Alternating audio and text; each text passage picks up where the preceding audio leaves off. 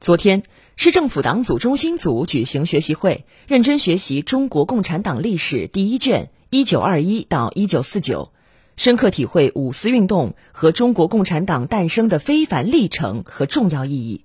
市委副书记、市长、市政府党组书记李亚平主持会议。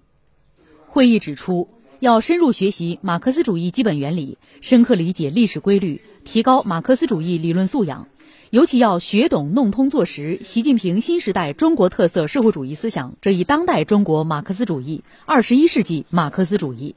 要始终把坚定马克思主义信仰作为安身立命之本，始终保持共产党人的政治本色。要用坚定信仰引领奋斗，为坚持和发展中国特色社会主义、实现中华民族伟大复兴的中国梦贡献力量。会议强调。要增强维护理想信念的斗争精神，敢于迎头而上，勇于挺身而出。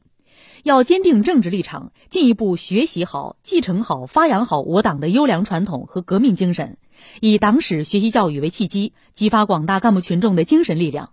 要不断推进党史学习教育同开展具体工作相结合，抓实抓细，我为群众办实事，以过硬成果确保“十四五”发展开好局、起好步。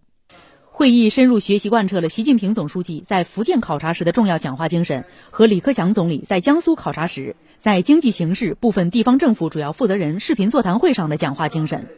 会议指出，要全面贯彻新发展理念，坚持把创新作为第一动力，不断实现更高水平的开放。